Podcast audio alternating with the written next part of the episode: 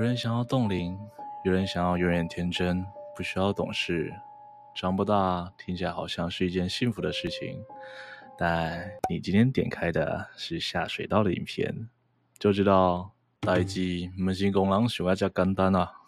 大家好，我是西哥，今天要想要跟大家分享的，就是日本那位鼎鼎大名的来不及长大的女孩——厕所里的花子。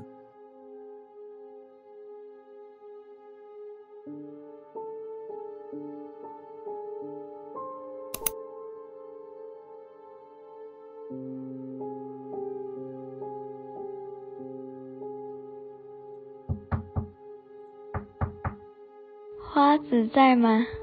花子可以说是日本流传最广泛的都市传说，几乎每个县的每间小学都有一位躲在厕所里的女孩灵魂，顶着妹妹头，穿着日本典型的小学生制服，白色上衣和红色吊带裙，只要用手敲门三声，并问“花子在吗”，花子就会从第三间厕所出现，并成为小学生最恐怖的噩梦。但随着地区不同，每个学校的花子也有不同的恐怖。例如，在富山县流传的传说，当你召唤了花子，会有个穿着校服、低着头的女同学出现。当她抬起头，你会发现她没有脸，而在你来得及反应前，她就会把你拖进厕所，并将你的脸皮撕下来换到自己的脸上。这个召唤花子的人，就成了颜面抓交替的牺牲品。还有些地区传说，花子会帮你拿卫生纸。当你发现没有卫生纸可用时，会有个女生的声音问你：“你想要红色的卫生纸，还是青色的卫生纸呢？”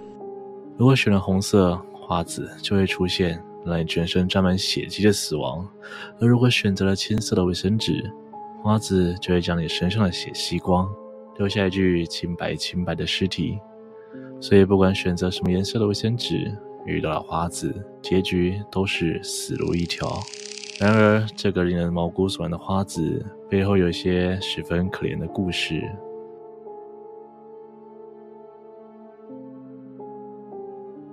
传说，在一九六五年的日本，在一个落后的小乡下，靠近伊豆的小乡村里，住着花子和她的母亲。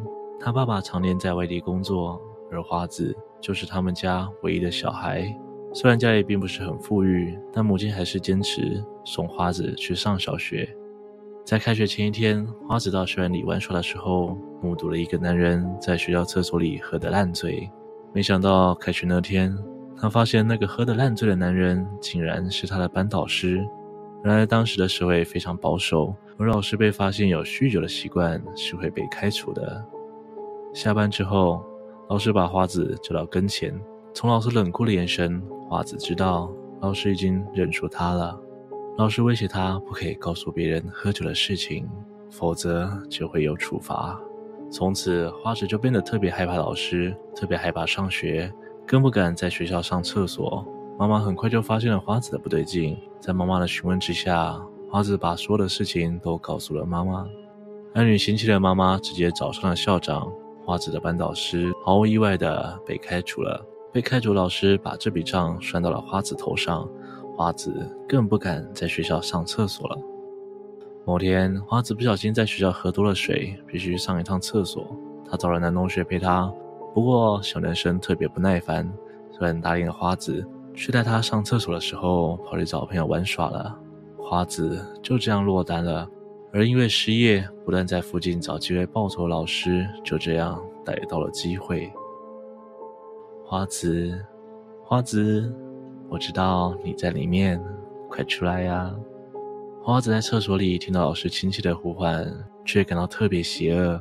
随着呼喊声跟串门的声音越来越靠近，花子也不停地发抖。突然，他所在那间厕所门开始大力的摇晃起来，而且越摇越大力。老师已经失去耐心，开始大吼大叫：“花子，你在里面吧？出来，给我出来！”突然，厕所的门被踢坏了，老师用力的把花子拖入厕所。从此，花子再也没有回家了。最后，警察到厕所找到花子，她全身伤痕累累，连手指都被扭断的痕迹，而裙子甚至已经被下体的鲜血染成深红色。老是宣称自己喝醉了酒，意识不清楚，才会这样伤害花子，而且事后也非常后悔。在那个还没有儿童保护条例的年代，老师被判了短短的五年就得以假释。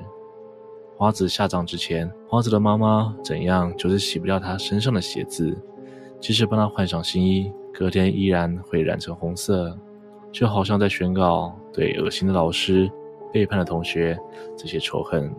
花子也不会轻易忘记。当地越来越多人在厕所看到一晃而过的红色身影，还伴随着天真却又悚然的笑声。渐渐的，花子的故事在一九八零年代被广泛流传，成为最具代表性的日本都市传说。无独有偶，在女童还被视为赔钱货的年代，台湾也有关于小女孩被虐待的故事，而她也成为了台湾当地的民间信仰。她的经历跟花子一样。令人同情。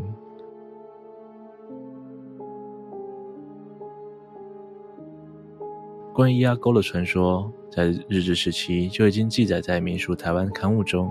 由一名从鹿港嫁到万华的老妇人口述，记录于书中，是台湾在地的民间妖怪传说。由此可见，伊阿沟的故事发生年代虽然已经不可考，但可以知道的是，大约在日本时期之前，伊阿沟的传说就已经存在。据说伊阿沟是一位从小失去双亲的女孩，由一位比她年长很多的哥哥照顾，而哥哥的老婆，也就是她的嫂嫂，是个非常狠心的人。嫂嫂经常以养不起白吃白喝的人为理由，使唤她做许多粗活，包括烧柴煮饭。在那个年代，煮饭都是用大灶，大灶需要用稻草、木材来生火，生火并不是一件容易的事情，所以，一般都会让灶里的火一直保持燃烧，为了不让火熄灭，必须时常注意。嫂嫂便使唤女孩每天坐在竹椅上为大灶添柴生火，但这样的任务连对一个成人来说都已经非常不容易了，更何况是一个年幼的小女孩。所以嫂嫂常常为灶火熄灭的事情对女孩大发雷霆。嫂嫂不只会因为火熄了就殴打她，甚至只准她睡在灶上。每天只给他一点点的食物，太困难的工作，时常挨打，加上饥饿，女孩的身体一天比一天虚弱，终于发生了不可挽回的遗憾。有一天早上，嫂嫂起床，按照每天的习惯走到灶旁，发现她一动也不动，以为她要再偷懒，气得大骂：“万奴搞塞牛！”就动手推了女孩，但女孩早已全身冰冷僵硬，失去了生命迹象。而女孩那年才仅仅五岁，但狠心的嫂嫂却把女孩草草的埋葬在猪圈里。相传此后，女孩的鬼魂就附身在竹椅上，而被称作伊阿沟。渐渐的，开始有人同情伊阿沟的遭遇，不但准备贡品祭拜他，还祈求伊阿沟保佑他们平安。当时的未婚少女们都会向椅子膜拜，因为被嫂嫂虐待致死的小女孩不欢迎他们，所以已婚妇女无法参加。或许这也可以视为传统民俗中对于虐待者的一种惩罚。这个传说慢慢的发展流传，伊阿沟信仰逐渐变成未婚女性们在元宵节或者中秋节时举行的一种请伊阿沟的占卜仪式。这种占卜模式类似我们常常听过的碟仙、笔仙等等，有时候也被无知的孩童们拿来试胆。根据文史专家所提供的资料，伊阿沟占卜需要准备一定的道具。例如草席、老式的四角形竹椅，而上面还要用饭勺、红色衣物摆成女孩的模样，插上红色鲜花。接着有两位未婚女性各握着椅子脚的一边，唱出特定的口诀，招来伊阿沟的神灵。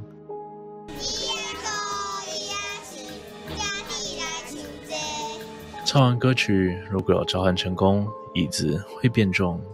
接着就可以开始问伊阿沟问题。他会以饭勺前后摆动，或者敲击水桶来回答。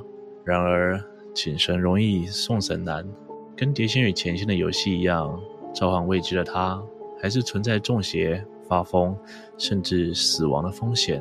台湾几年前，就有演员拍摄灵异电影时，为了剧情需要召唤压沟，却不小心召来不明灵体。